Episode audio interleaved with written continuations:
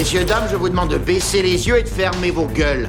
J'ai de gros problèmes relationnels et un flingue alors. Si vous avez envie de vivre, ne nous regardez pas. Papa, Oui, ma chérie. je t'emmerde. Eh bien, au moins, tu es cohérente. Seulement tu es, tu resteras une connasse. Si tu te pointes encore, tu peux être sûr que tu repars avec la bite dans un Tupperware. Chaque patate a sa dose d'héroïne. Pas de l'amidon, de l'héroïne. Toi, tu commences à me baver sur les rouleaux.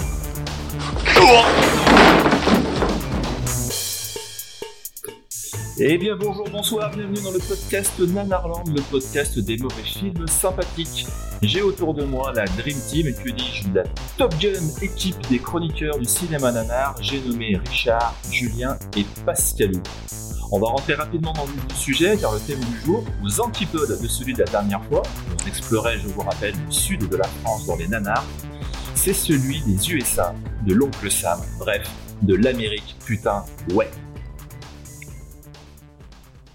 Du coup, alors je propose pour euh, lancer cette émission qu'on salue le retour de Pascalou, qui était pas là depuis un sacré moment. Pascalou, comment tu vas? Eh ben moi ça va, J'a- j'attends les salutations de tout le monde. Non mais les gens te méprisent. Ah, bah, Richard pardon. et Julien te Désolé. méprisent. On dit bonjour à Pascalou, ça fait combien de temps qu'il n'était pas venu Au moins, je sais pas, au moins des mois et des mois. La dernière fois que tu étais venu au podcast, je crois, c'était pour parler d'un film d'heroic fantasy. C'est ça? Euh, ouais, c'est possible que c'était Shurka, le, le crépuscule des magiciens. Euh... Ça, ça a l'air de vous avoir marqué, mais je crois que effectivement. pas je- revenu, donc on est très content, on est très content de t'avoir. Et moi aussi, je suis oui, content, je suis content de vous revoir. Je suis Si, content si, de revoir vous. Je suis content de revoir les, les auditeurs. Bon, je- de les imaginer dans ma tête, en tout cas. Ouais. Bon, je rappelle le, le thème du jour. Euh, le thème du jour, ce sont euh, les États-Unis d'Amérique. Fuck yeah. Euh, donc, vous avez chroniqué et préparé euh, chacun euh, d'entre vous un petit film, un petit film surprise. hein. On révélera ça au fur et à mesure euh, de la de l'émission. Pascal, je vous propose de commencer. Eh ben, si vous voulez. Si ça, Euh, ouais. vous voulez me coup, en tu en peux- premier, ça fait te- longtemps que. Oui, mais t'inquiète pas. C'est comme le vélo, ça s'oublie pas, Pascalou. Ok. Hein, euh, et puis on va être gentil avec toi. Bah, Ah, je- les enfants, compte on va être gentil avec Pascalou. Et c'est pour ça qu'on passe après, c'est pour rattraper la catastrophe qu'il va faire. C'est ça, voilà. Rico, il a raison. D'accord On t'envoie prendre les premières Oui, balles, parce que j'ai. et après on récupère. Moi, j'ai même pas Ouais. dit bonjour, donc bonjour à tous. Oui, bah au moins bonjour. Et il y a les nanardeurs. bonjour à tous. Voilà, et Et donc, personne m'a dit bonjour euh, non plus, je note. Oui, et personne Ouais, c'est pareil, de toute façon, il s'en fout de nous. Hein. Il y en a que Ah, pour exactement. Pascalou, parce que c'est le petit. Voilà, il, il est pas là souvent, donc il se fait désirer. le alors, chouchou, voilà. je suis Mais c'est ça, il chouchou. faut ouais, on voit bien chouchou. Fabien, les ouais. gens qui reviennent. Ouais. Voilà. Vous êtes des vieux briscards, il faut laisser un petit peu la chance aux gens qui sont pas là, pour qu'ils prennent un peu leur marque, qu'ils dans les coins. Bref, qu'ils Mm. apprennent un petit peu de leur odeur. De quel film tu vas nous parler, Pascalou? Eh bien, moi, je suis venu vous parler de Striker. Striker, un film de Stephen Hmm. Andrews, sorti en 1987 et produit par la compagnie Film Mustang. Ça va vous poser un film de bonhomme et de bonhomme américain. Et, et comme on aime Ouais. bien commencer en chanson, euh, j'ai envie de me lancer sur, sur cet air connu de John Striker. C'est l'Amérique, le symbole de la liberté. Il est Tu te fais très bien, en plus. Ben non, il n'est pas né sur les bords du Mississippi. Parce qu'en fait, Stephen Andrews, euh, de son vrai nom, c'est plutôt euh, Enzo G. Castellari. Euh, et donc, en fait, c'est America Fuck Yeah, mais plutôt Italia America Fuck Yeah. On s'est fait américaniser, quoi. Comme ça arrive bien souvent. Car c'est plutôt un film italien, Striker, mais qui a euh, tous les atours quand même du film américain, qui se fait passer comme tel. C'est un, un, c'était un phénomène courant hein, pour le, le cinéma européen de cette époque-là. Et euh, mais qui voilà qui, qui, qui, qui va rester dans le, le thème de ce soir euh, où on va donc ici suivre les aventures de John Slade parce qu'en plus j'ai, j'ai menti il s'appelle pas John Striker hein, c'était juste pour la blague non c'est John Slade alors parfois prononcé Jaune Slade ou John Slade Hein, ça dépend un peu de l'enthousiasme. Ah, la française. Ouais, c'est ça, ça dépend un Donc, peu de l'enthousiasme des donc, en- en français, ça se traduit par John Luge. Eh bien, ils ne vont Ah pas oui. jusque-là. Exactement, John Lush. Ils ne vont pas jusque-là. Alors, Tu qui ne sais c'est rien, John. Slade tu, ne sais rien, Jean-Luc. Qui c'est John Slade ben, C'est un commis de blanchisserie. C'est le genre de gars qui s'occupe du linge sale, euh, mais autant celui qu'on va mettre dans la machine à laver que celui qui va finir dans le panier à salade. Euh, et il vit sa Oh. petite vie euh, tranquille jusqu'à ce que la CIA lui, lui tombe sur le, sur le coin du bec avec un, un immonde traquenard euh, pour le contraindre à bosser pour eux. Alors la CIA ou en tout cas leur avatar du jour, à savoir le PFO, la Ligue des Patriotes fédérés contre l'oppression. Euh, Oh, Ça, ouais. ça sonne bien America fuck yeah. Yeah, exactement. Yeah. Et euh, ils vont avoir besoin de lui pour une mission euh, super secrète parce qu'en fait, au-delà d'être un commis de blanchisserie, de, de blanchisserie, c'est quand même un vrai boy, tu vois, euh, du pays, John Slade. Et euh, bon, on, pour lui, on va- lui tordre un peu le bras pour aller récupérer un, un, un autre de nos boys tombés euh, aux mains de, de, de, de- de troupes du Nicaragua. Et pour le convaincre, je, je vais vous, et vous mettre déjà dans l'ambiance un peu négo macho euh, du film, je vais vous proposer déjà un premier extrait. Le, le Ah, bien Je nommé pense que c'est numéro l'extrait 1. qui s'appelle qui s'appelle Nego Macho, Négo macho. du coup. Yes. C'est ça Allez, c'est parti. On connaît votre passé, monsieur Slade. Vous êtes un maître dans l'art de louvoyer en territoire ennemi et surtout dans celui de vous en extirper. Maurice est un héros de la guerre. Vous allez le délivrer et, bien nous le sûr, ramener. vous êtes volontaire. Pour être clair, je précise que si jamais vous aviez l'espoir de nous faire aux pattes, c'est la prison pour dix bonnes années. Vous savez, on devient pédale avec 10 ans à Ah. l'ombre. Ah, D'accord. Si vous m'aviez dit dès le départ que c'était pour Maurice, vous seriez épargné bien des problèmes. D'accord. Oui, Tout le monde a entendu la vanne On l'a euh, tous entendu, oui. euh, C'est oui. Bon, Ouais, ouais. oui. vous avez eu le bon sens de pas réagir. C'est bien. Non, on est resté digne. C'était la mode à l'époque. C'était la mode à l'époque. C'était un peu ça, ouais. Et donc John Slade, euh, on l'apprend, c'est donc un maître dans l'art de louvoyer. Euh, et on fera surtout attention à ce qu'il ne nous ferre pas aux pattes. Voilà, je suis pas sûr de cette expression. Alors qu'on l'envoie récupérer donc Maurice, un journaliste euh, qui, est, euh, qui est prisonnier au Nicaragua. Alors Maurice, en vrai, dans le film, ça s'écrit comme pour le dessinateur de Lucky Luke, mais j'avoue que c'est plus rigolo de faire comme si c'était euh, comme ça que ma femme s'appelait. Bref, Nanarland. Euh, et donc Maurice, il est aux, aux mains des euh, donc donc comme je dis, de troupes nicaraguayennes, parce que quand on a marre d'aller au Vietnam, bon, tu vas un peu péter la gueule à des mecs en Amérique latine. Euh, et donc là, plus Mais précisément. rassure-moi, quand même. Rassure-moi, ce sont des communistes. Et ben justement, j'allais y venir. Ce sont des sandinistes. Ah. Et là, Rico, Ah, je oui. te demande de nous introduire euh, Ah, le pire sandinisme, espèce. s'il te plaît. Je te veux didactique, pédagogique, précis, mais drôle. Et s'il te plaît, en moins de trois phrases, Euh, par contre, parce qu'on n'a pas de D'accord.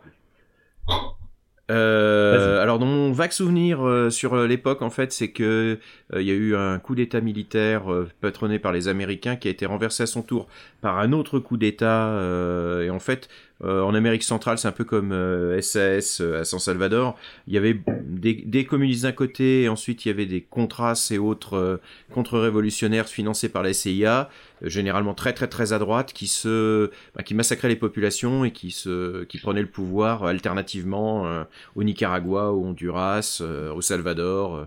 Et donc les sandinistes, dans mon souvenir, c'est un peu ça, c'est voilà, des dictateurs vaguement à gauche. Ouais, euh, écoute, Merci, euh, bah, merci. Voilà, J'a- j'avais euh, j'avais euh, lu la fiche Wikipédia, mais euh, j'aime bien ta présentation. Euh, et, et- et effectivement, euh, Après, j'ai- j'ai plus le détail en tête exactement de, des dirigeants, des dictateurs, etc., sans avoir révisé moi-même. Le film, le c'est- film ne nous le dira pas, ne t'inquiète pas. C'est bien de ressusciter un petit peu l'histoire ancienne, mais ne vous inquiétez pas, tous ces sujets ne seront jamais vraiment développés dans le film, parce que nous, on est là pour voir de la bagarre et des mecs qui se tuent à l'arme à feu dans la dans la jungle.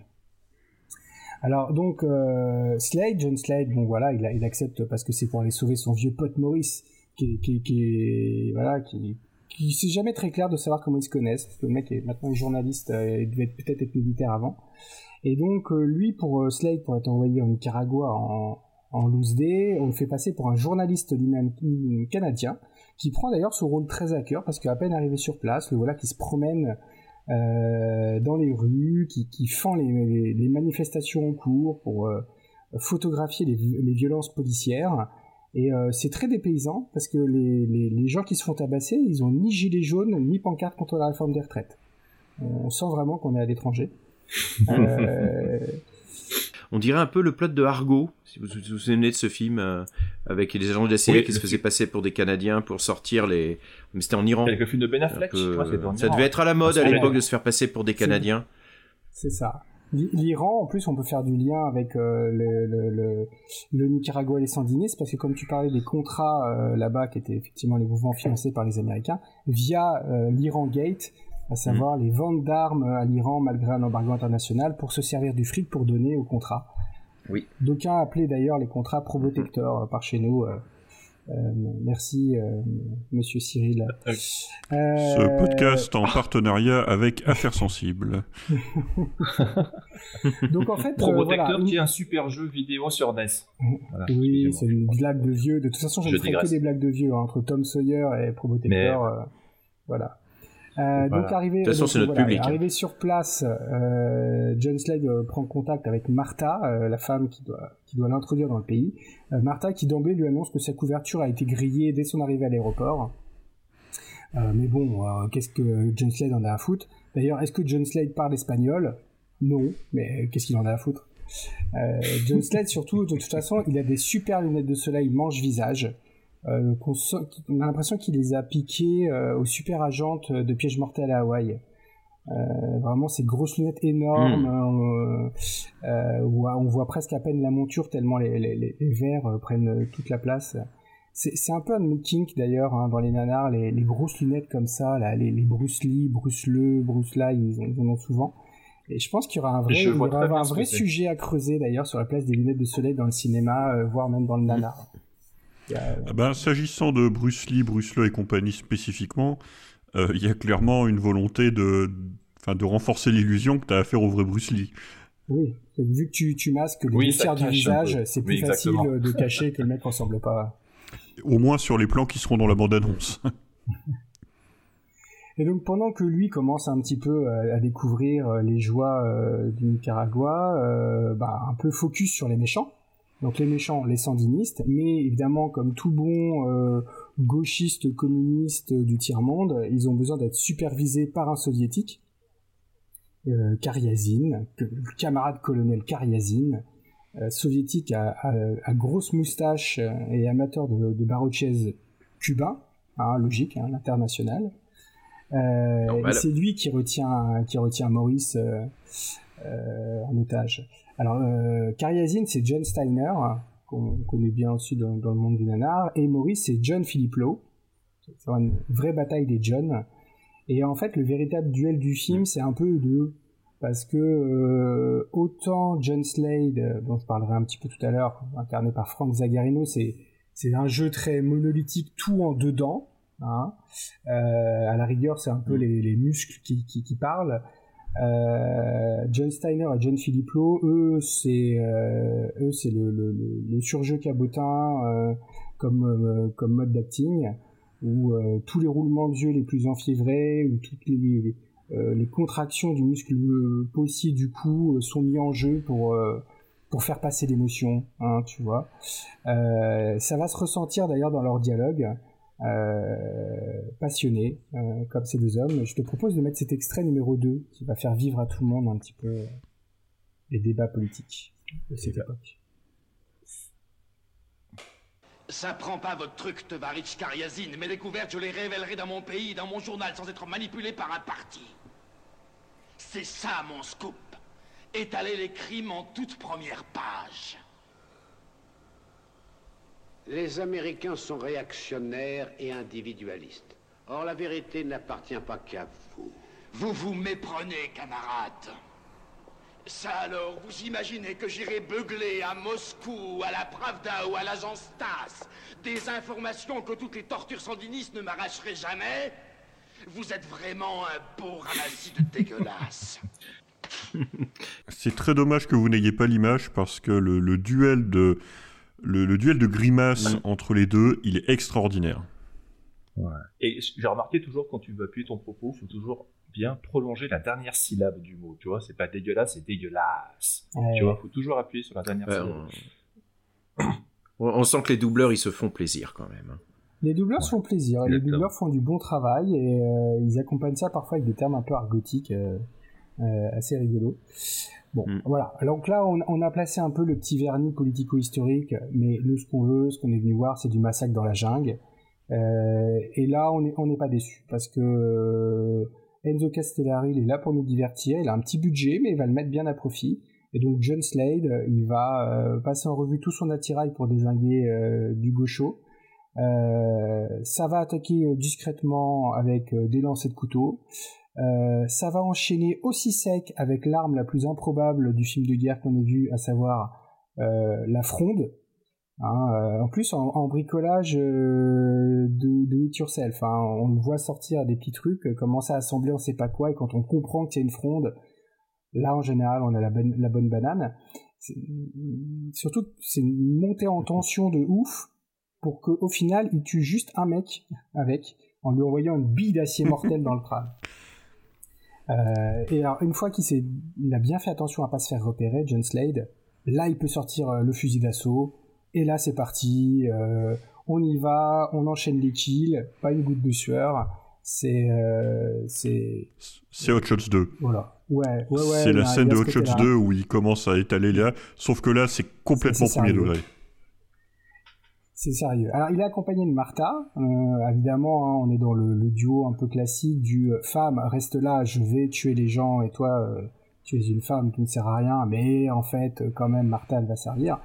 Euh, pour preuve, ce passage où il se galère, il trouve un passage souterrain plein de sandinistes. Donc il va y aller, il va se galérer, il va, il va tuer tout le monde, et, il est obligé de faire de la barque dans le noir parce qu'il y a une, une tendue d'eau, tout ça, pour, pour ressortir de l'autre côté du passage souterrain où, où, bah, où Martha l'attend. Euh, parce que euh, en fait, bah, elle a pris l'escalier qu'il y avait sur le côté pour euh, pour zapper ce, ce passage-là. et cet échange un peu classique lui lui demandant mais et pourquoi ne pas avoir dit qu'il y avait un escalier? Et Martha lui dire mais parce que vous ne me l'aviez pas demandé. Et là, tout le monde de- d'exploser d'un rire complice. Authentique, hein. C'est ah, ah, ah, ah. Ah, tous ces gens qu'on tue, c'est rigolo. Donc c'est euh, donc voilà, c'est un, un enchaînement de massacres. euh, voilà, on voyage euh, euh, au sein de la jungle. Ce qui est marrant, c'est que euh, les, les- les- ce genre de, de héros américain n'a jamais aucun problème à enquiller les exterminations de, de sbires, mais arrivé devant le boss, parce qu'il arrive comme assez rapidement chez Karyazin, euh, là, il y a tout de suite, on retient la gâchette. Là, on, euh, on a une forme de respect quand même pour euh, le gradé adverse. C'est un peu que tu sais, la lutte des classes, même au sein de- des- massacres comme ça. euh, euh, et donc, il, il- il arrive à récupérer Maurice. Euh, Maurice récupéré, mais Maurice blessé. Euh, et donc là, la deuxième partie du film, ça va être un peu l'extraction de, de Maurice. Ce qui donne une autre scène fantastique quand on l'a regardé ensemble le film, on a beaucoup rigolé de cette séquence, où euh, Martha repasse pas loin de son village d'enfance. Ils se disent qu'ils vont faire une petite pause. Euh, et c'est l'occasion sur place euh, pour Martha de retrouver Chiquito. Chiquito, ancien enfant du village devenu jeune adolescent, qui a l'air légèrement émoustillé par les charmes de Martha. Euh, mais euh, à peine arrivé évidemment sur place, bah, les sandinistes qui sont à leur trace euh, arrivent. Et là, un petit un petit hug d'encouragement à Chiquito, un petit côté allez salut Chiquito et nos héros de se barrer aussi sec, sans un regard en arrière pour le pauvre Chiquito laissé dans une merde noire qu'ils ont eux-mêmes provoquée. On, on sent le Chiquito qui comprend ce qui, ce qui l'attend. Il fait un petit, un petit au revoir de la main en larmes. Euh, il a lu le script, je pense, et il sait que son temps d'apparition à l'écran euh, va bientôt prendre fin.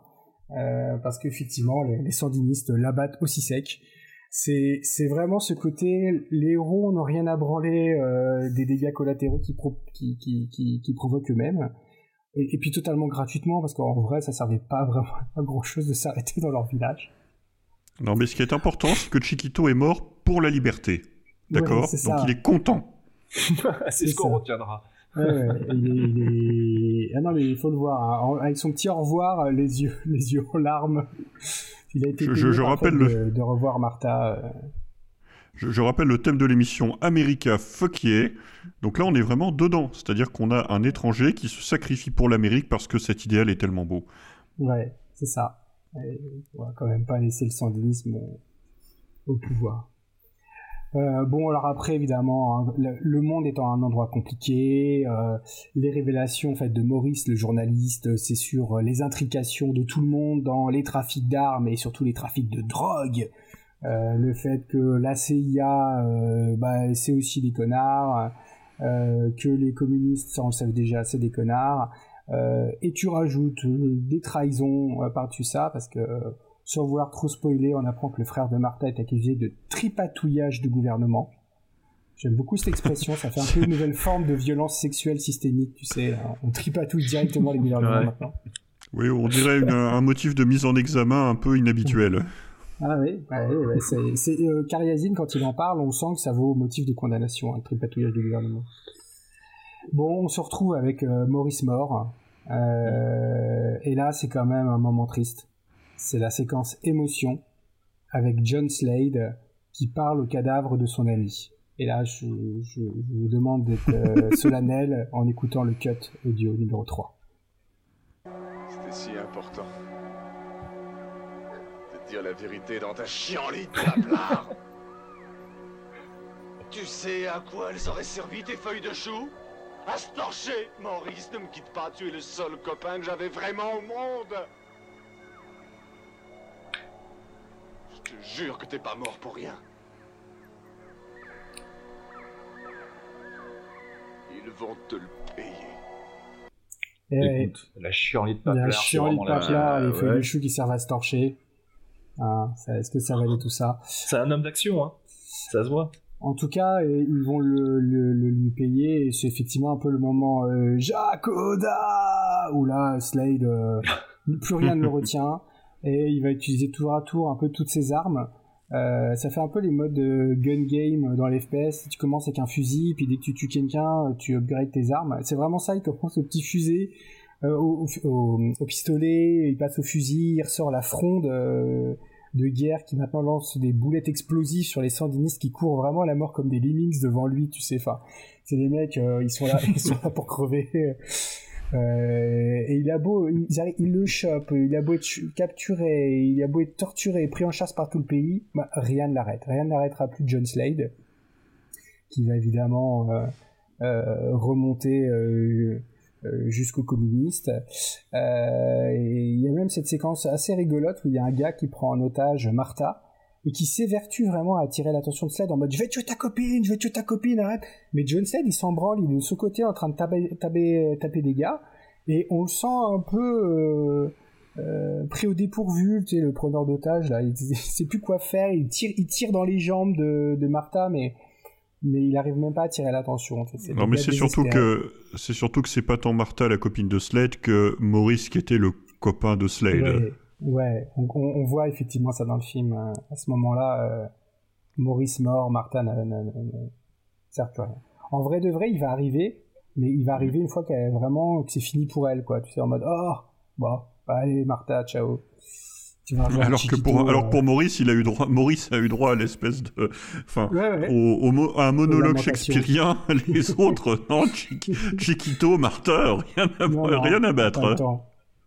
Et puis bon voilà, jusqu'au boutiste, hein, euh, John Slade, c'est un homme qui ne fait pas de politique, donc euh, il va jusqu'au bout, il retrouvera le sorte de, de bureaucrate politicard de la CIA euh, euh, à qui il va expliquer sa manière de résoudre les problèmes internationaux.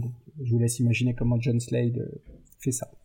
Et euh, concluant ainsi le film en, en reprenant la route en autostop avec un routier pour retourner euh, travailler à la blanchisserie.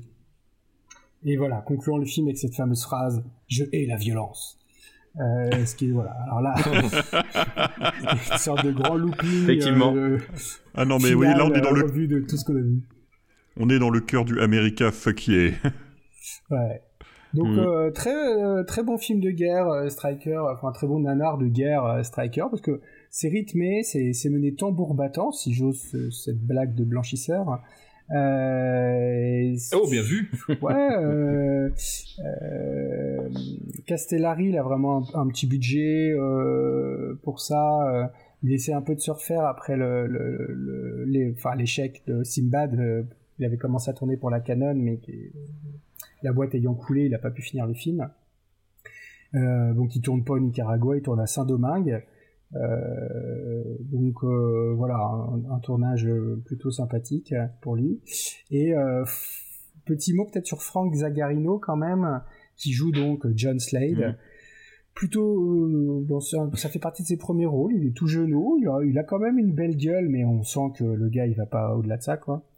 Euh, c'est un gars qu'on connaît quand même assez bien dans la série B, on le croit souvent, mais j'ai revérifié sur le site et il a une seule occurrence dans les, dans les chroniques c'est-à-dire dans un film que j'ai mm. fait, que j'ai chroniqué, pardon, qui est Triple Action. Euh, mais alors c'est vraiment toute, toute, toute fin de sa carrière. Sinon, il est plutôt dans les on s'est fait avoir entre des bons films ou des films sans, sans grand intérêt.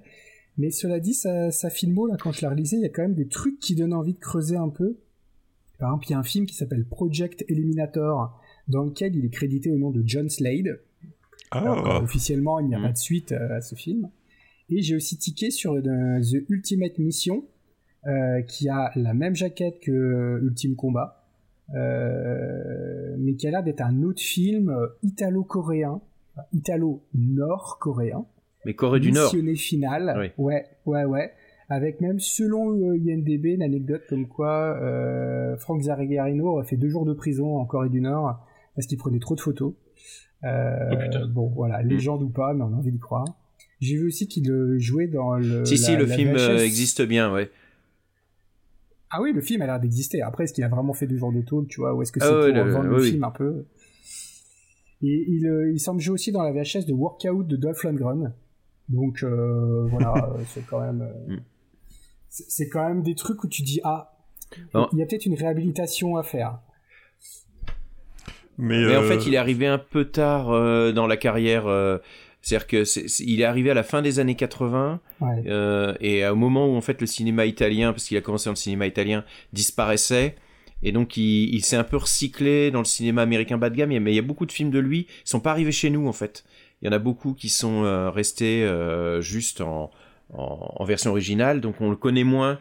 Mais c'est vrai quoi, il a les, les, missions cyborg où il est euh, peroxydé mm. à faire des des souda, des euh, Shadow, Shadow Chaser. Ouais. Shadow Chaser, il est pas mal. Mais, mais c'est vrai qu'il mais c'est vrai que euh, il arrive à une époque en fait qui est le début des années 90 où les films sont peut-être un petit peu moins outranciers ou un petit peu trop routiniers en fait pour être vraiment nanar. Ouais, t'as raison. Hein.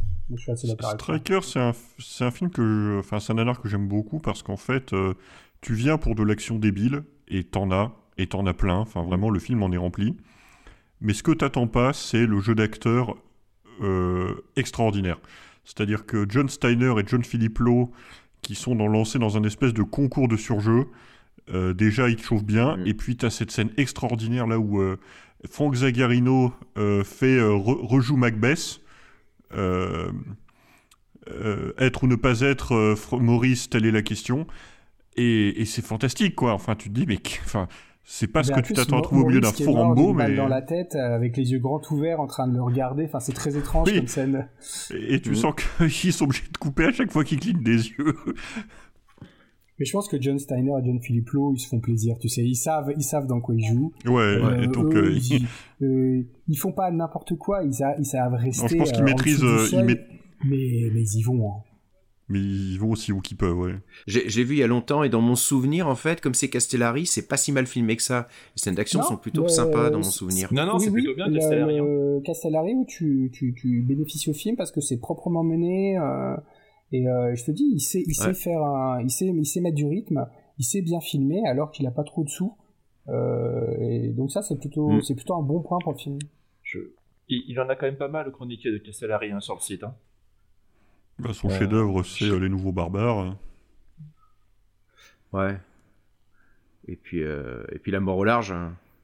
Mm. Castellari, tu as quoi? Tu as Les Guerriers du Bronze, Les Nouveaux Barbares, La Mort au Large, Simba, Les Guerriers du Bronze 2, Striker, Light Blast. Euh, mm. C'est pas lui les Hercule, Hercule 1 et 2 Ou je confonds avec Euh, Koji Kozi. Il a participé, mais Non. C'est Kozi, ouais. C'est Luigi Cozzi. mais il a participé parce que il y a eu Oui. plusieurs euh, plusieurs réalisateurs qui se sont succédés en fait au fur et à mesure que la Canon se cassait la gueule. Mais c'est Kozi qui a Ah, récupéré. Simbad, en l'occurrence, euh, Simbad, il y a des scènes de Luigi Cozzi dans Simbad. Oui, c'est. Cody qui a fini euh, Sinbad. c'est assez, euh, c'est assez fou. Mais après, c'est un des- bon réalisateur, même en dehors Oui, de oui. ce genre de film, parce que moi j'ai vu d'autres films italiens de lui qui sont, qui sont bien, euh, euh, des films un peu polars et tout ça, euh, qui, étaient, qui étaient bien faits, donc c'est... Bah, c'est un des c'est un des exemples emblématiques de, de l'époque euh, de réalisateurs italiens qui faisaient euh, qui enchaînaient de la série B. Enfin, je sais pas combien il y a de films au, au crédit de, de Castellari, Ah mais oui. c'est des dizaines et des dizaines. Et euh, Mm. quand ils sont dans des genres qu'ils maîtrisent bien avec un budget correct, euh, c'est ça peut être bien, voire très très bien.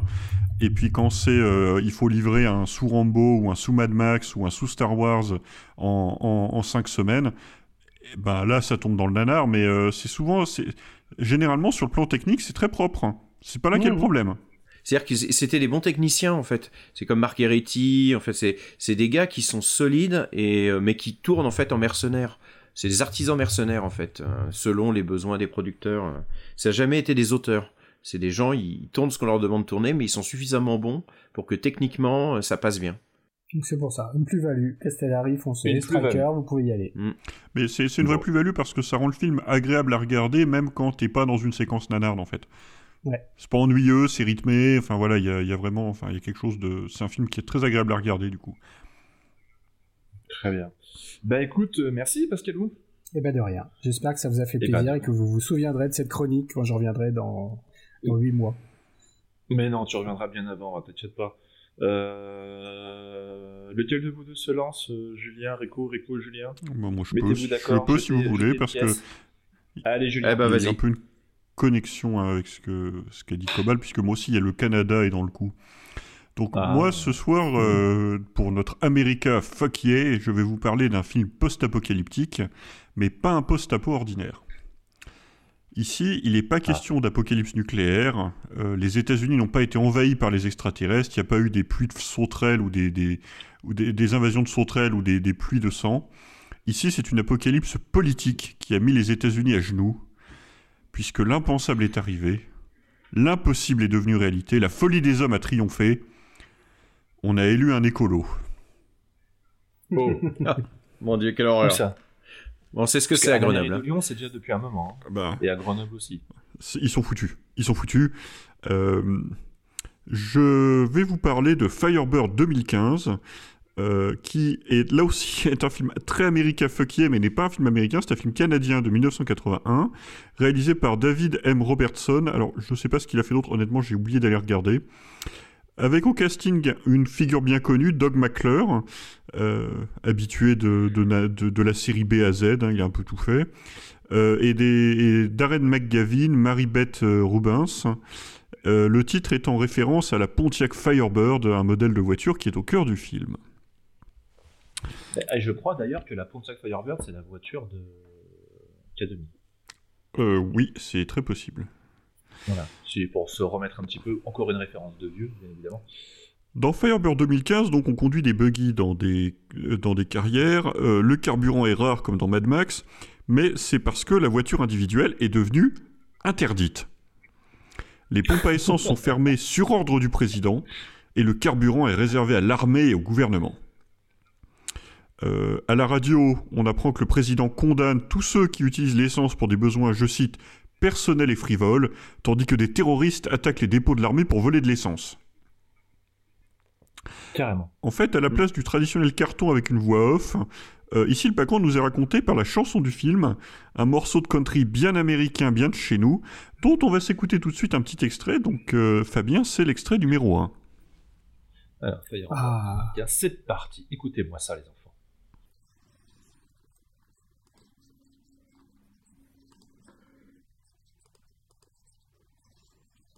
Bon, c'est rythmé déjà.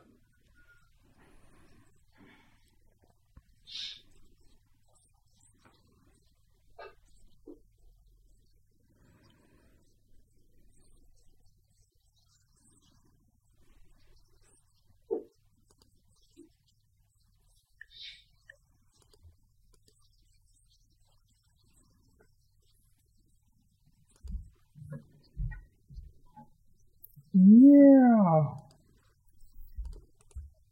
Ouais, c'est pas mal du tout. Moi j'aime bien, au premier degré j'aime bien. J'avoue, Julien. Ça a un petit côté shérif et moi peur un peu. Oui. Ouais, carrément. Et euh, moi j'aime bien quand t'as des chansons au titre du film. C'est c'est toujours un signe de, de qualité. Je vais vous dire, pour moi, c'est une chanson de baston de bar. Tu vois, c'est la chanson quand il y a une baston de bar dans un film, c'est la chanson qui passe au Ouais. film, tu vois.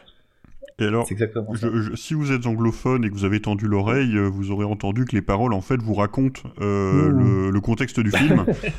Donc en fait en 1992, le Congrès a passé une loi interdisant les voitures, mais euh, moi je me laisse pas faire. De toute façon, le DVC, qui est le département des crimes de véhicules ou un truc comme ça, ou des véhicules criminels, euh, ne m'aura pas. euh, ils ne sont même pas capables d'attraper un lapin, ils ne m'attraperont pas. Donc voilà. En fait, il y a une deuxième chanson un peu plus tard qui s'appelle Riding for Our Freedom, euh, qui, qui raconte aussi un bout du fi- qui raconte aussi un bout du film. Vous avez deux, deux ou trois euh, deux ou trois morceaux de country dans le film qui en plus en profitent pour vous expliquer le scénario. D'accord. C'est habile. Reprenons le fil de notre récit. Dans ce monde sans espoir, sans foi ni loi ni station-service, la résistance s'organise sous la forme des brûleurs, des chevaliers de la liberté qui continuent à faire vrombir les moteurs et cracher les pots d'échappement en toute impunité. Donc on va suivre trois de ces brûleurs, Red, euh, Cam qui est le fils de Red et Gilles qui est une fille et c'est essentiellement voilà. Et alors pour ces champions de la liberté qui euh, qui s'organisent des petits euh, rodéos, un peu des courses clandestines au milieu de la campagne dans des carrières, euh, la vie n'est pas sans nuages puisqu'ils doivent composer avec le DVC dont on a déjà parlé, les chiens de garde des Khmers verts, la milice écofasciste au service du président. Donc les mecs sont en uniforme de nazis, hein, et ce sont donc des écolos qui chassent euh, les brûleurs parce que la voiture c'est interdit. Euh, le plus dangereux d'entre eux, c'est Dolan, euh, qui est un Indien, qui est en fait un faux Indien. Alors c'est assez bizarre. Je pense qu'en fait, à la base, il voulait avoir un Indien, qu'il n'en a pas eu, qu'il a eu que des Blancs, et que du coup, il a décidé que ce serait un Blanc, mais qui se prend pour un Indien. Donc il se, il se met des peintures de guerre au moment de partir au combat, il est torse-poil tout le temps, euh, et il lance des espèces de cris de, de cris de guerre ouh, ouh, ouh, ouh, ouh, à chaque fois qu'il réussit à tuer un brûleur avec, euh, avec son lance-grenade. Euh, parce qu'il faut le dire, genre il est en communion avec la nature, ce qui en fait quelqu'un d'autant plus dangereux dans le contexte du film. Euh, c'est vraiment un enfoiré de son of a bitch, un espèce de sadique euh, qui, ne, qui ne cherche qu'à tuer les brûleurs quand même ses collègues, qui sont pourtant aussi des nazis, euh, sont prêts plutôt à aller vers l'arrestation, le procès, tout ça. Non, non, lui il est là pour tuer. Euh, quand arrive une voiture, il la dégomme au, lan- il la dégomme au lance-grenade avant d'achever le chauffeur au, au fusil d'assaut et de scalper la voiture. Un homme de conviction. Comment on scalpe une voiture? Je suis content que vous me posiez la question. Donc en fait, Dolan, une fois qu'il a fait son, son kill, euh, s'approche de la voiture, sort son couteau et arrache un morceau de pare-choc. Et il garde ça comme trophée après. Donc on est vraiment, on a affaire à un fanatique. Un homme de- d'engagement. Voilà, Que- un homme de conviction, ce qu'on appelle en, ce qu'on appelle en France un maire, E- un maire Europe Écologie Les Verts. Pas de politique dans le podcast. Euh, on découvre en fait le monde des brûleurs par les yeux de Cameron, Cam, le fils de Red, euh, qui ne l'a pas vu depuis des années. Alors en fait, il y a tout un side plot euh, sur le fait que la mère de Cameron, c'était une bitch aussi, qui n'a pas respecté les droits de visite du père, parce qu'elle n'appréciait pas le fait que ce soit un brûleur. Donc il y a un truc un peu le voilà le Oh. droit men's right activism, le droit des pères, tout ça. Alors Cameron, il faut bien dire les choses comme elles sont, il est un peu naïf comme garçon, voire très très naïf, voire complètement demeuré, complètement demeuré, qui en plus euh, de sa vie n'a apparemment jamais vu de femme. Et c'est euh, le. On va enchaîner là deux extraits euh, assez rapidement. Donc on va commencer par le deuxième extrait et puis ensuite j'introduirai le, le troisième.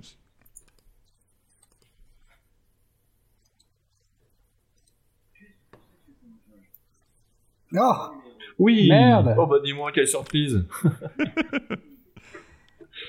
Euh, D'accord. Oui, alors bien. là, faudrait un peu de contexte là. Il n'y a pas de. Enfin, je, je voudrais bien vous en donner, mais en fait, euh, Cam euh, et Red, donc le père et le fils, sont avec un de leurs copains qui s'appelle Indy, mais c'est pas important. euh, et voit arriver dans donc il y a un buggy qui les rejoint, on voit un pilote qui est en combinaison avec un casque, donc on voit pas tout de suite que c'est une femme. Euh, ils disent mais qu'est-ce que c'est que cet oiseau-là? Elle enlève son casque et là Cameron s'éclame Eh merde, c'est une fille C'est la réaction qu'on a quand on a joué à Metroid. D'accord. Ben, c'est exactement, exactement. Et euh, il faut dire, euh, alors on comprend un peu son choc après parce que c'est une dame qui est particulièrement entreprenante avec Capitaine Puceau. Et donc ça va, on va enchaîner, je vous disais, avec le troisième extrait euh, qui est euh, comment? Euh, La drague, mais la drague un peu classe.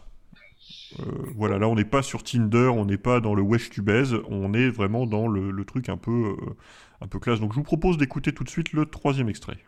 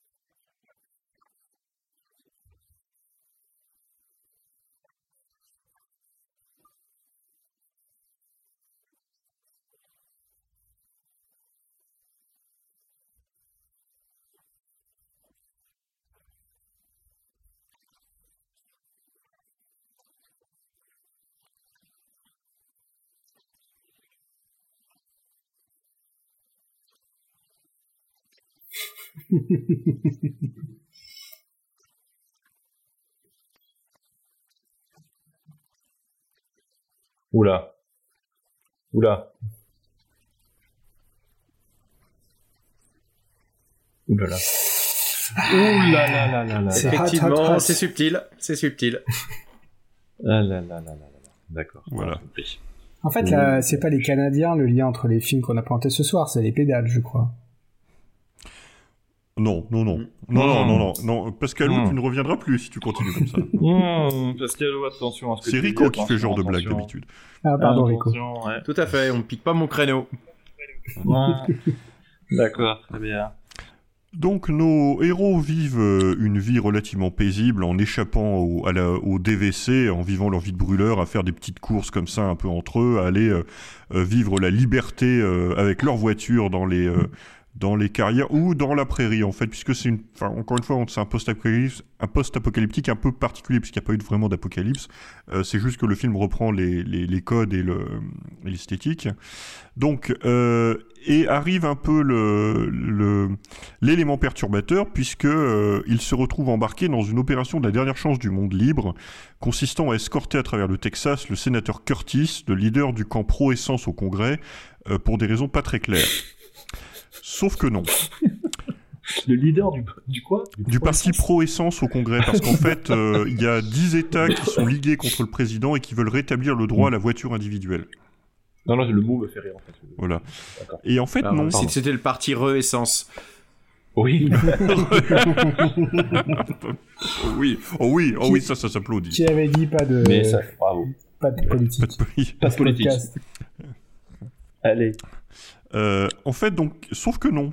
C'est très bizarre ce film parce que euh, dès le début, vous, en fait, euh, on apprend qu'il y a une espèce d'opération de contrebande où il faut escorter le sénateur à travers le Texas, et donc le comment le membre de la résistance qui est qui est en charge de ça demande à Red. est-ce que tu peux nous aider? Tu sais, ça sera passerait mieux si tu étais avec nous et tout ça. Et Red leur dit Hmm, non. Un peu plus tard, euh, le gars qui est le meilleur copain de Red, hein, son meilleur ami, euh, se fait tuer par Dolan euh, en essayant justement de rejoindre le sénateur, et donc les, les autres membres de la résistance disent à Red, tu sais, il, est, il en est mort, ces mecs-là, ils vont aller trop, ils vont trop loin le DVC, on aurait vraiment besoin de ton aide. Ce à quoi Red répond, Hmm, non. Et du coup, ils vont jamais. Enfin, il y, a- il y a tout un espèce de side plot, euh, pardon, j'utilise deux fois le mot, mais de side plot sur ce sénateur qui n'a jamais aucune intersection avec nos héros. Euh, et du coup, ça veut dire que c'est assez emblématique d'un film où malheureusement, il faut bien dire que question action, on n'est pas gâté.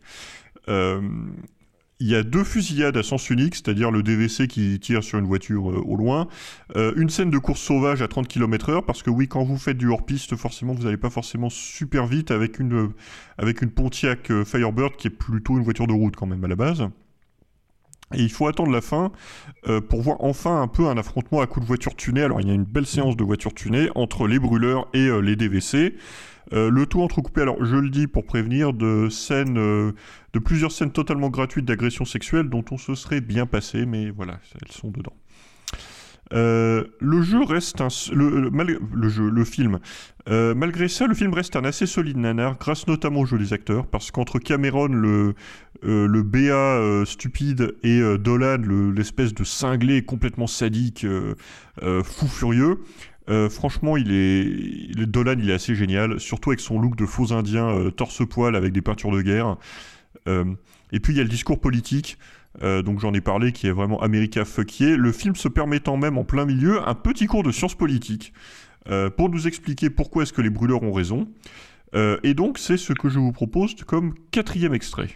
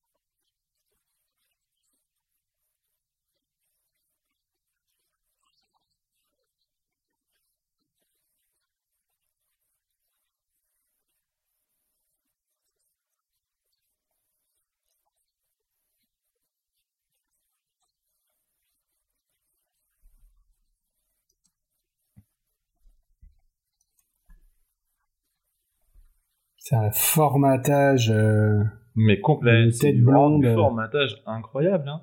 par le bullshit euh, de, de l'Ednat. Non, mais c'est euh, voilà, c'est Mm. les saletés, c'est les mensonges des merdias qui sont évidemment dénoncés ici et de l'école qui ne fait que, que faire de l'endoctrinement. Je pense qu'on est quand même dans la gilet jaune exploitation s'il fallait inventer un nouveau terme. Oh, gilet jaune peut-être pas, mais euh, anti-va- anti-vax exploitation, euh, pas loin.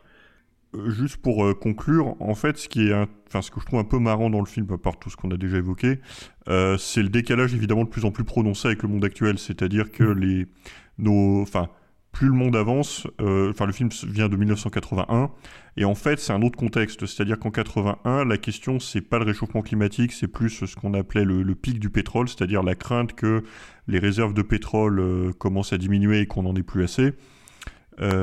Et du coup, tout le discours euh, sur les brûleurs euh, n'apparaît plus comme un espèce d'hymne à la liberté, mais comme une espèce de, enfin, une bande de cinglés euh, qui, qui comprennent pas dans quelle merde on est, quoi.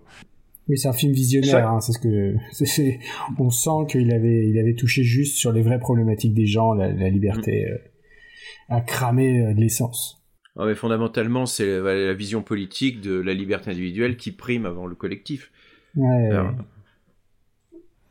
Et puis euh, l'idée que la, la bagnole c'est quelque chose d'indépassable Ouais. euh, et que c'est, on, enfin, voilà que, Mais c'est que- c'est vraiment le futur euh, des années 80 vu par les Américains. Ouais, ce qui est très américain aussi, c'est la méfiance envers le gouvernement. C'est-à-dire, ça, c'est quelque chose qui est très profond aux États-Unis, qu'on va retrouver chez les Trumpistes, qu'on va retrouver cette idée en fait que le gouvernement, euh, le, big gouvernement est profondément corrompu, et donc que l'initiative individuelle et le, le gouvernement réduit au minimum, c'est ce qu'il faut pour les États-Unis, quoi. Donc, ne, qui doit Bah, pas c'est- interférer dans les libertés individuelles.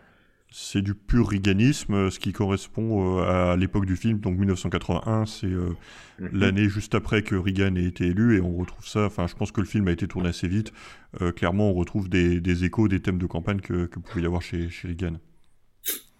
Tout à fait. Avec euh, la voiture indépassable, qui est aussi objet d'amour, hein, comme on l'a entendu dans le film, et qui m'a fortement fait penser à Brigade Antisexe, qui est une autre façon de penser euh, l'amour en voiture.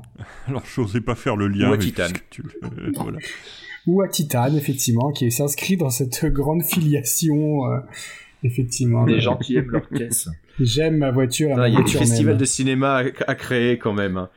J'adore la bagnole, comme dirait l'autre. Bon, Donc voilà, c'est pas follement rythmé, mais euh, il y a quand même moyen de s'amuser. Puis surtout, c'est c'est un nanar d'ambiance où euh, vous avez quand même, enfin, tout le contexte posé est- apparaît tellement décalé et même euh, même couillon ou ridicule aujourd'hui que euh, ça, ça soutient la bonne humeur pendant toute la toute la durée du film. Ouais, le concept est génial dans ce que t'en as, dans ce que t'en as parlé. et- Hmm. et le... ouais, tout à fait. Ça donne envie. Tu en as très très bien parlé.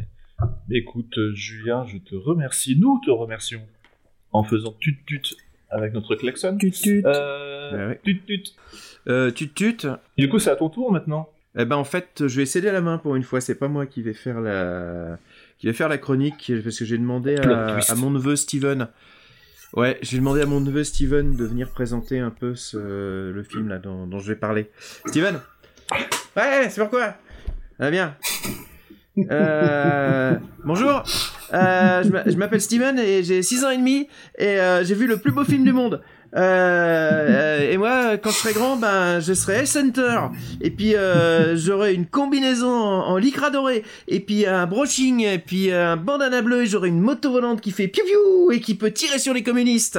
Et puis, euh, j'irai sauver la, la République de Sardoun euh, des forces de la Galibie, du méchant Guerrera qui ressemble à Fidel Castro et qui a un qui a un, une, un vilain cigare, et puis j'irai délivrer la princesse, voilà, la fille du président, et elle sera trop amoureuse de moi, et je lui ferai des bisous avec le pouce. Ouais, bon, c'est bon, Steven, Steven, euh, tu vas reprendre ta ritaline. T'as vu ce qu'on avait dit sur lécher les paquets de sucre? Bon, euh, je, je reprends, hein, désolé, euh, voilà, je pense que ça va être... euh, Mais en fait, c'est le public cible du film dont on va parler aujourd'hui, qui est Megaforce. Donc, euh, bah, un film que vous connaissez tous, donc n'hésitez pas Je crois que mon neveu n'a pas Oui. trop besoin de sucre.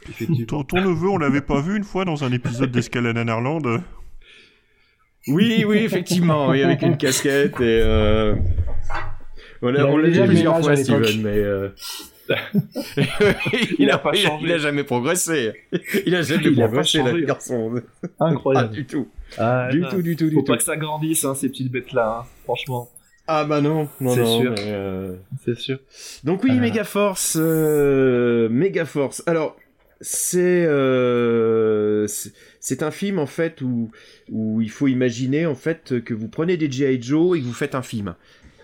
Euh, en fait, ils apprennent jamais en fait de leurs erreurs. Dans les- Mais bon. Euh, donc vous imaginez, vous avez donné euh, vous avez donné 14 millions de dollars à un gosse de 4 ans pour vous pondre un scénar qui, qui délire avec ses figurines et euh, qui va faire donc euh, piou piou avec des, des- des petites motos et des, des action man. Et c'est littéralement ça. Donc avec le tout, avec un budget qui était quand même supérieur à l'époque à Star Wars ou à Terminator. Donc euh, euh, alors qu'est-ce que c'est que la Mega Force? Alors c'est pas la PFO, mais on n'est pas loin, comme le premier extrait va nous le prouver. La PFO. Alors. Bah, la PFO de, de Slate. Ouais, le Front de Libération, Striker. Ouais. Est-ce que ce sont des brûleurs? La Ligue des Patriotes fédérés contre l'oppression. Euh, un peu, oui. c'est- le pétrole, ils en brûlent pas mal. Bon, allez, je lance l'extrait. C'est tout à fait ahurissant. Mais comment êtes-vous entré en possession de tout cela? Bah, de temps en temps, sans qu'on sache d'où ça vient, on nous envoie un camion qui décharge tout un tas de matériel. De toutes les tailles et de toutes les couleurs. Qui ont Flux. Les forces libres unifiées du commandement suprême. Les leaders de toutes les nations libres du monde mettent secrètement à notre disposition leurs meilleurs hommes et leur équipement le plus moderne et nous indiquent où et quand on doit frapper. Une espèce d'armée fantôme. On n'est pas accueilli ici avec des confettis, une parade. Tout homme qui entre à Megaforce sait qu'officiellement il n'existe plus, qu'il est rayé des cadres et qu'on falsifie son dossier de telle façon qu'on le croit déserteur ou dans le meilleur des cas, mort. Ouais. Et le plus fort dans tout ça, c'est Il n'y a que des volontaires qui soient enrôlés. Ça mélange tout. Hein. La Légion étrangère, euh, les barbes. Ah ouais, Les casques bleus, quoi. C'est le flux. Les casques bleus. Ouais, c'est ça, j'aime bien. Le, on, a, on a un très haut niveau de, d'acronyme euh, de, de la liberté. Fuck Oui. Ouais, c'est exactement ça. Et en fait, le flux, faut imaginer l'armée secrète du monde libre, donc qui sont planqués dans le désert. Euh, alors, ils ont des armes, euh, qu'on entend hy- hyper révolutionnaires. En gros, c'est des motos et des buggy tunés. Et ils partent faire la guerre en rigolant et en faisant des roues arrière, en balançant des missiles. Bon, vous avez tous vu le film hein, qui est déjà passé en nuit excentrique, euh, qui a été vraiment. euh, c'est voilà, c'est un, un grand classique de Nanarland. hein. En fait, euh, j'avais pas le temps de, de beaucoup bosser pour aller voir un autre film, euh, donc j'ai repris un, un grand classique de Nanarland et c'est toujours un grand plaisir à le revoir. Et en fait, on découvre tout, tout le temps un petit peu des choses. Là, le flux, je l'ai redécouvert en, en revoyant le film un peu pour, pour l'occasion. Alors, leur chef, c'est Ace Hunter, interprété par Barry Boswick. Alors, globalement, euh, c'est un action man euh, en vrai, avec un look assez improbable, qui serait en fait l'espèce d'enfant caché entre Chuck Norris et David Hasselhoff. Vous imaginez un petit peu, avec une... euh, un brushing invraisemblable, une barbe blonde, mais c'est ça en fait. Et donc il part en guerre en combi lycra de patineur artistique quand même, hein, avec qui lui rentre dans l'arrêt des fesses à plusieurs reprises. C'est là aussi. Ah oui, c'est fou ça. C'est les, euh, les trucs qui leur rentrent dans le cul là, c'est impressionnant. Mais ouais. C'est en fait le film est d'une décontraction comme d'une stupidité absolue qui traite en fait toutes ces formes de violence comme un épisode de l'agence touriste en fait. Il n'y a pas de euh, ça Ouais, tire dans vrai. tous les sens, ça explose mais il n'y a pas un mort.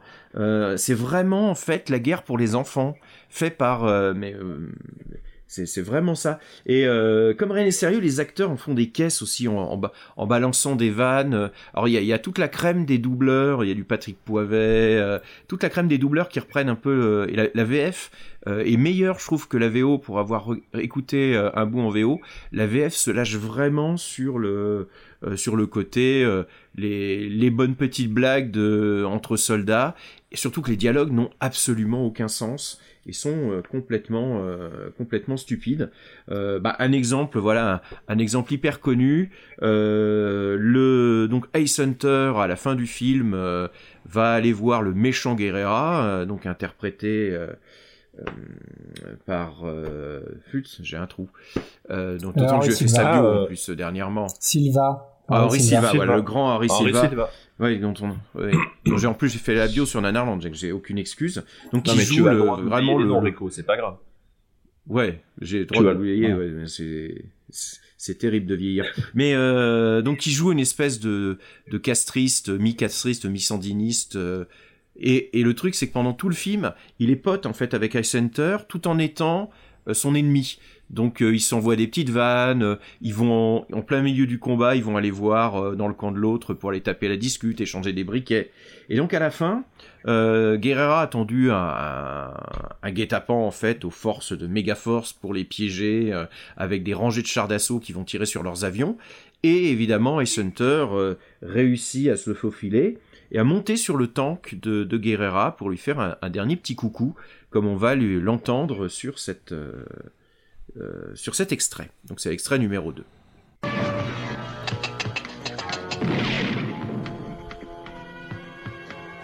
Las Tu vois le duc Moi aussi je peux faire un détour pour te donner du feu. Et puis surtout je voulais te faire remarquer que c'est toujours les bons qui gagnent. Même dans les années 80. Salut petite tête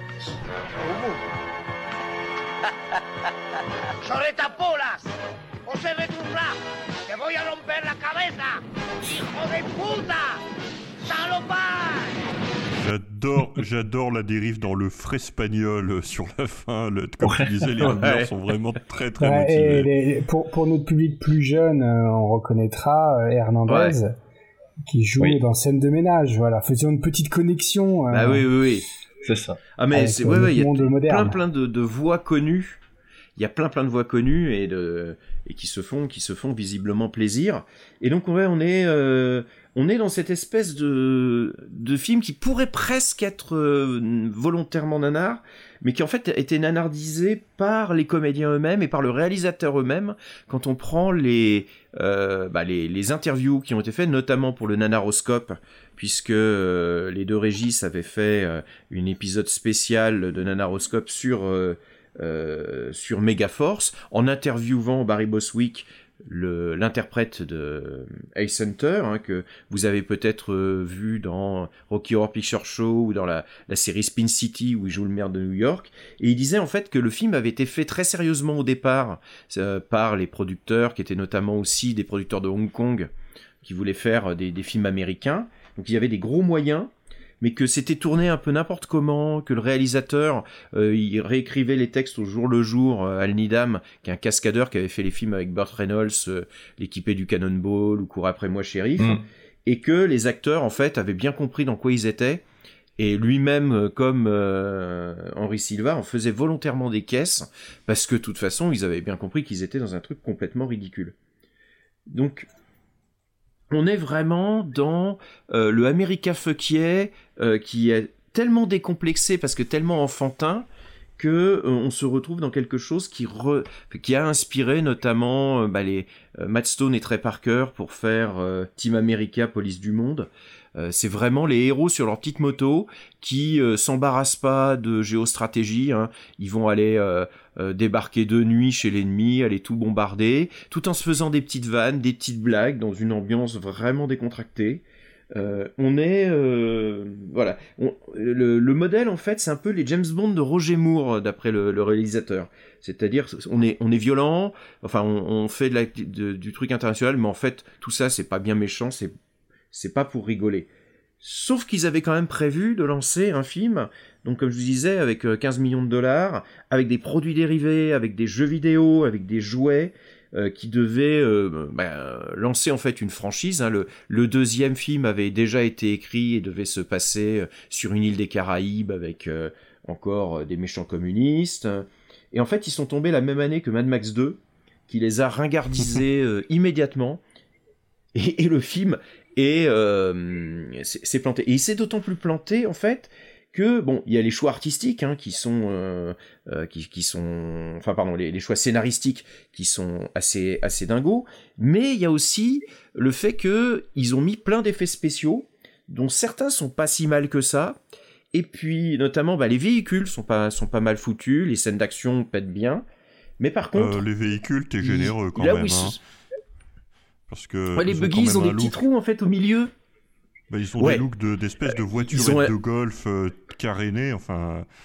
Ouais, non, je suis désolé. Je, les je suis désolé, mais quand, quand ton, quand ton dossier militaire a été effacé, que t'appartiens à une armée maintenant, tu peux faire ce que tu veux, en toute logique. Tu t'habilles en lycra, tu fais le con dans des buggy. Je veux dire, euh, tu peux pas faire ça sinon. Exactement. Personne peut faire ça. T'as vraiment besoin de ces conditions euh, là de- de- d'incognito.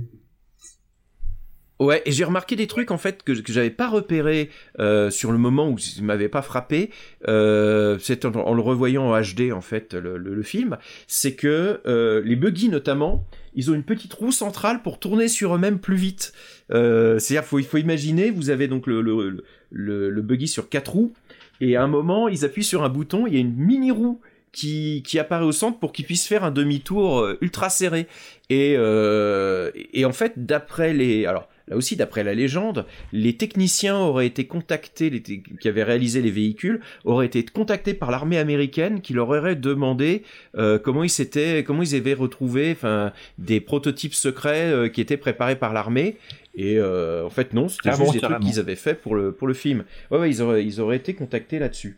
Donc, bon, tout ça donc est aussi plombé notamment par les transparences parce que euh, ils ont voulu faire des, scènes un peu un peu science-fiction avec euh, bah, par exemple les acteurs qui sautent en parachute et qui euh, donc vont faire des chorégraphies en parachute mais c'est tourné en studio.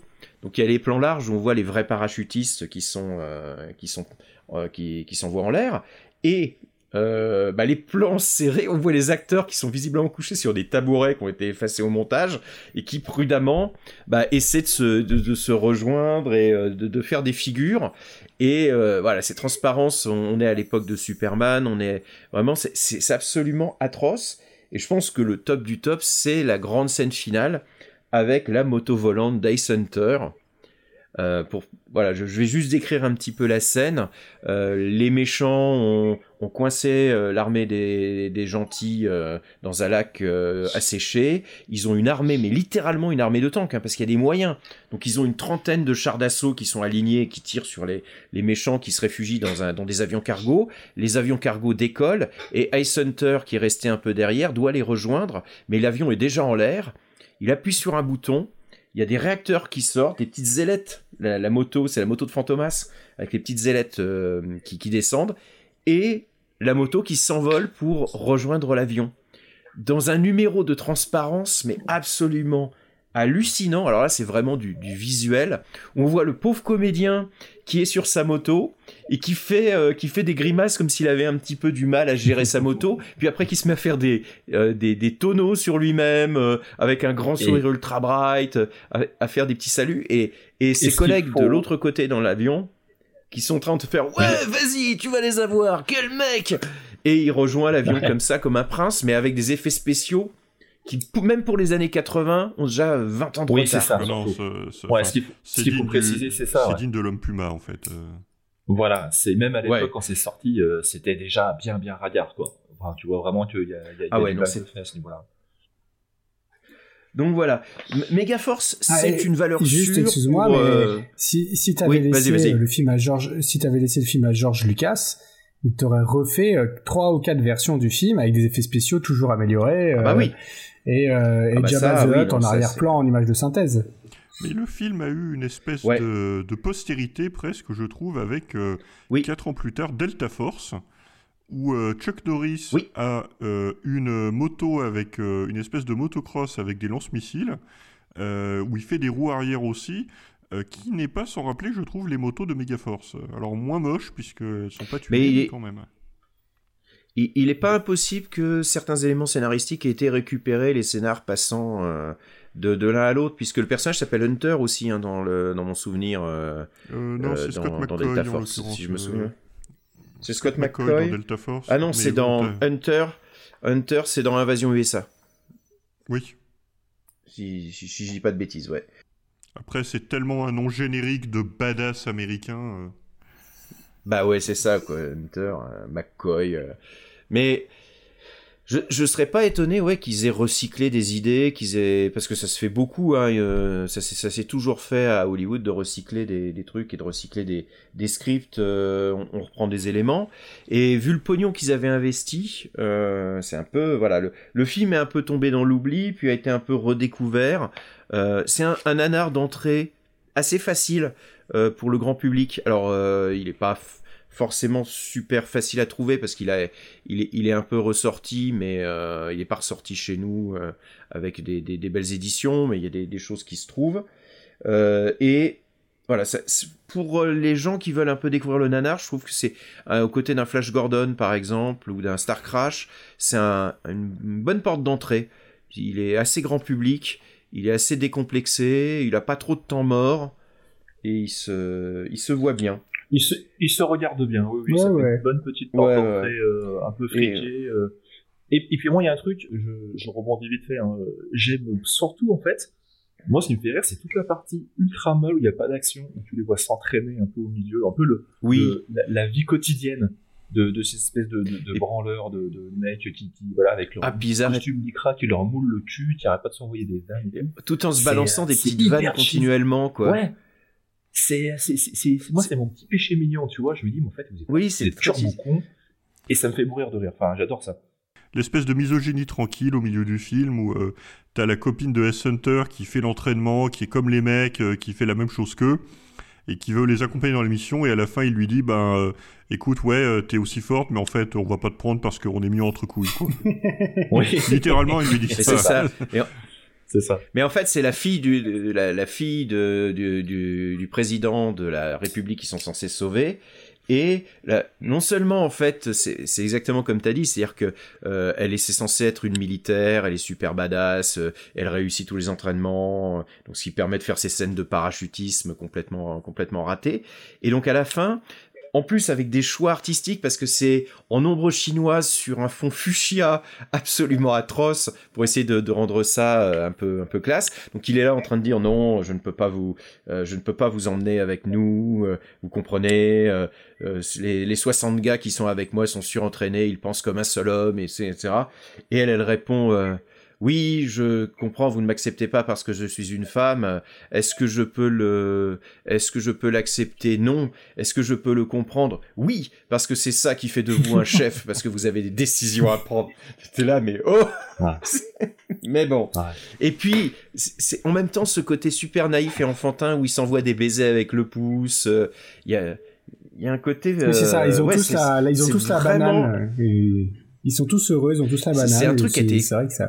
C'est communicatif. écrit par un enfant de 6 ans, quoi. Ouais. Et donc au final, euh, bah, si on y réfléchit bien, Megaforce, qu'est-ce que c'est?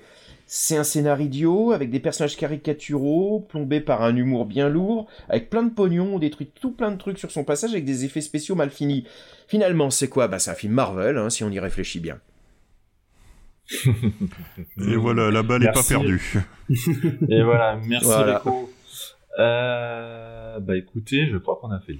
Un truc intéressant, je trouve, ce soir, c'est qu'on a tous les trois sortis finalement des films des années 80. Alors que le sujet américain, mmh. fuck yeah, on aurait, enfin, on en avait parlé parce qu'on discute un peu en amont. On aurait pu trouver aussi bien des films euh, dans la période post 11 septembre où il y en a eu un petit paquet quand même, mmh. Airstrike euh, ou euh, Matchstick Flame 2 dont on a, qu'on, a oh. découvert récemment. ou même, enfin, j'avais même plus ou moins caressé l'idée de Sound of Freedom, euh, le dernier, mais après pour moi il est pas il est pas nanar, enfin il est pas assez nanar pour euh, pour vraiment mhm. mériter d'en parler, mais on voit que c'est quand même encore un une euh, un, filon qui, qui paye quoi. Il y a aussi tout le, tout bah, le truc enfin toutes les toute la série enfin toute, toute, la série toutes les catégories euh, évangélistes dont on a déjà parlé plusieurs fois dans le podcast mm. euh, ou euh, qui tendent assez souvent et assez facilement vers le, le, côté patriotard bien bien je mm. pense à Amérigeddon en fait de la famille Norris qui est, qui, est, aussi bien là-dedans bah, il y, a, y a, différentes variantes parce que moi j'avais pensé au départ chroniquer Triple X Résurrection avec Vin Diesel et en fait, je l'ai revu pour l'occasion. Euh, il a quand même de grosses longueurs et puis euh, tu sens quand même que c'est fait avec un peu d'autodérision, mais c'est le America Fucky à la cool. C'est le America euh, euh, des, des, des, rebelles tatoués, euh, multiethniques, mais qui globalement c'est le, dernier, pas changé en fait sur le fond, quoi. C'est le dernier Ouais, le dernier Triple X. Il, il a quelques ah, scènes très très mais il, il, tient pas la route en fait à, à le revoir. Oui, si vous voulez. J'étais un peu déçu en voyant. fier de lui-même, c'est horrible.